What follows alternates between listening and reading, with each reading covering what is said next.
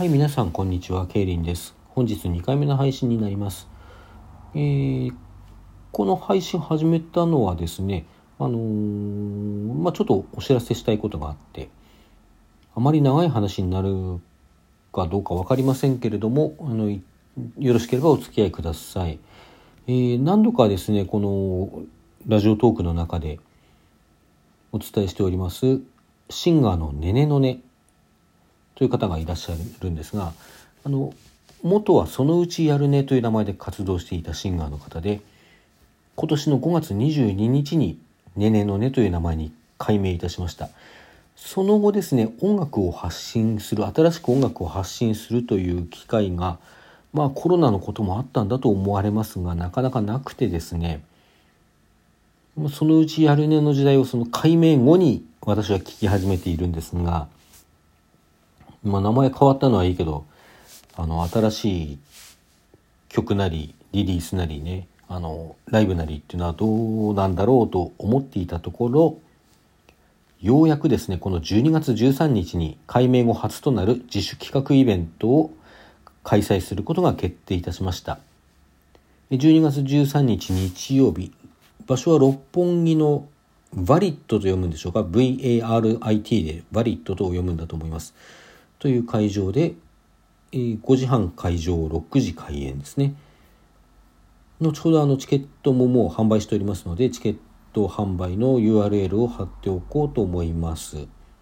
で、えー、ねねのねさんの企画イベントなんですが、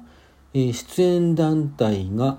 その他こう3組、えーそのその他じゃないですね、ねねのねご本人含めて3組、チリガール、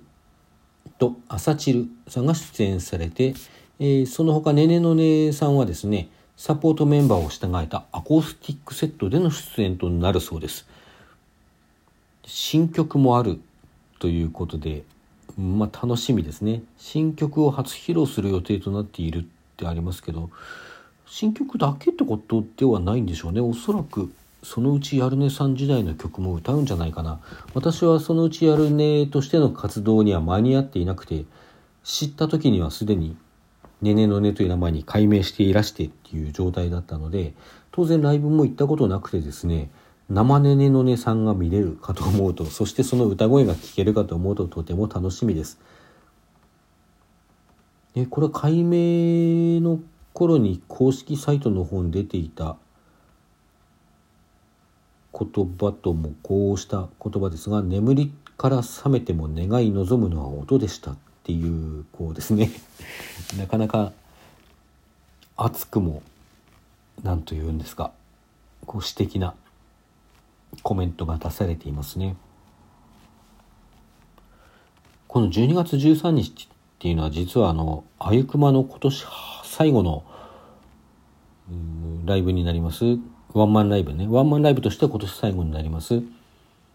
あゆみクリパ巻き、まあ、クリスマスライブですね要は。それが行われた1週間後なんですね。あゆみクリパ巻きが12月6日。で私あゆくまのライブを見た後というのは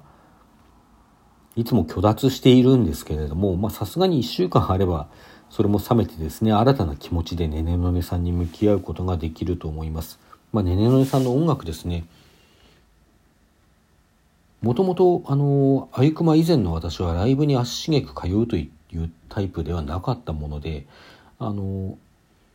なんといってもまず音楽が最初になるんですね。あのここでこのラジオトークでいくつかこんなあのあゆくまやまあねねのさんとかねの他にもこうこんな推しがあんな推しがって話してきてますけどもまあやっぱりこう音楽主体でき聞くのがやっぱり一番メインになってきてあの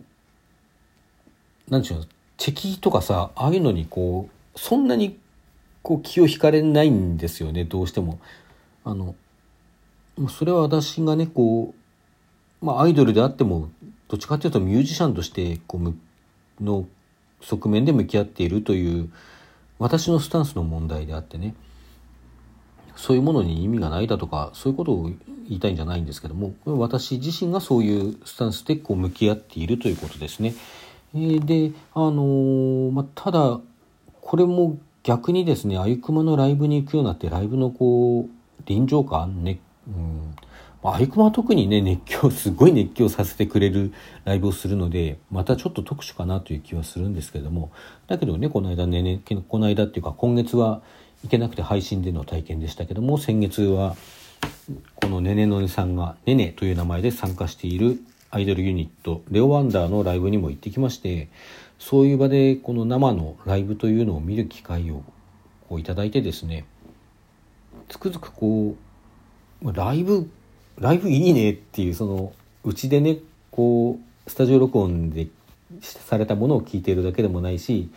このおうち時間というかあの自粛期間を経てねこう今ちょっとだんだん緩んできて緩んでくると同時に病気も増えてきてどうなのかなっていう感じですけども、まあ、そういう期間で増えた配信ライブなんかも見てね、まあ、配信も見たけども、まあ、配信もそして楽しかったけどこの間レオ・ワンダーのライブに行ったり9月にはあのあゆくまのライブにも行ったりねしてつくづくこうライブ楽しいなってその生でその現場で感じるものっていうのはただ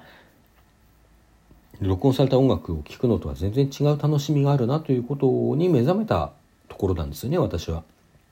まあ目覚めてあゆくまのライブが最初ですから目覚めて1年ちょっとということになりましょうか。であのー、まあもちろんね録音されたものスタジオ録音されたものというのはあのー、やっぱりアイドルの場合はこう振りも激しかったりすることもあってあとはあのあれなんですよね生ライブというのはいくつか聞いてて分かってきたことなんですけどもその会場によってあの自分の音出した音のこうフィードバックがないと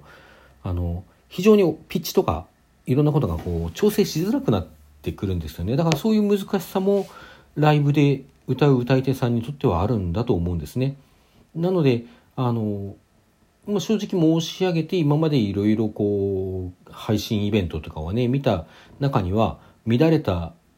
音がちょっと乱れたなって思う場面もそこそこにはあるんですよね。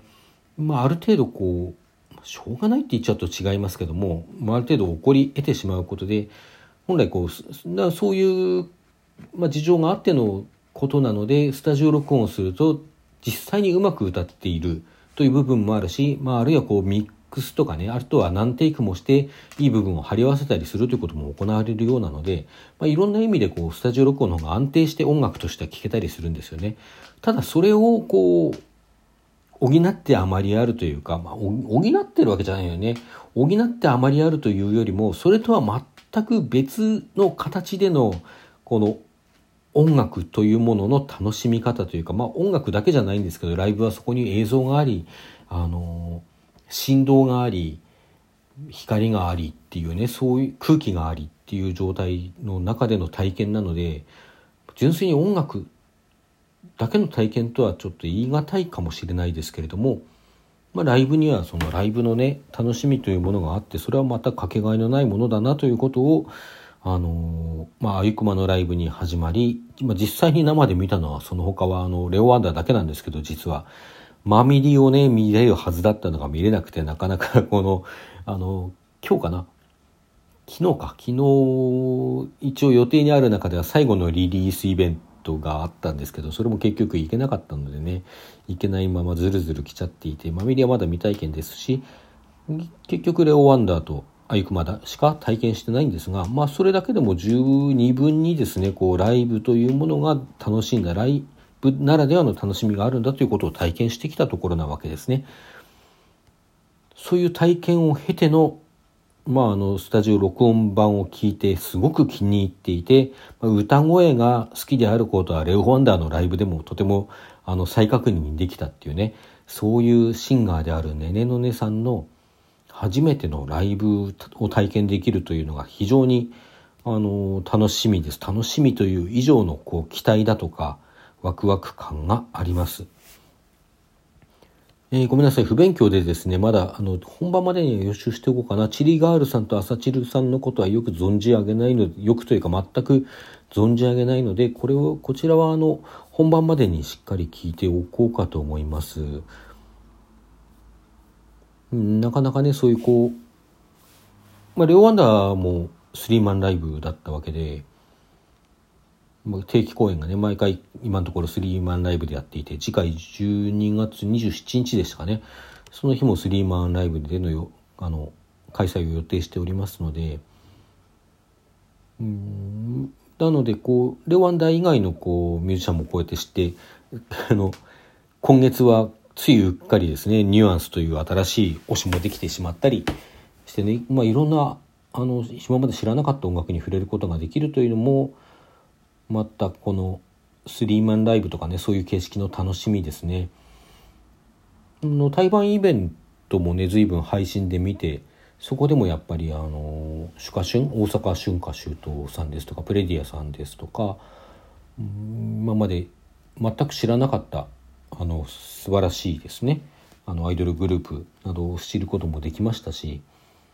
あのまああまり世界を広げてもこう追っかけきれないよという葛藤はあるんですがまあそれでも新しいことをどんどん知ることができるのはワクワクするし楽しいことですね。そしてねねのねさんですよ。まあやっぱり、うん、ちょっとねねのねソロというのはレオ・ワンダーと比べてもねねさん自身が参加しているレオ・ワンダーと比べても私の中ではちょっと特別な位置を占めるシンガーですね今のところはというかおそらくこれからもそういうものとしてあの新しい活動を見せてくれるんだろうなとあの思っています。それぐらい期待が大きいというかまあそのうちやるねとしてね発表した曲が曲やそのあの歌唱がとても好きだったということなのであの、まあ、とにかく期待してますとしか言いようがないんですけど。はい。それではそろそろお時間になりましたので今日はここまでといたします。皆さんさようなら。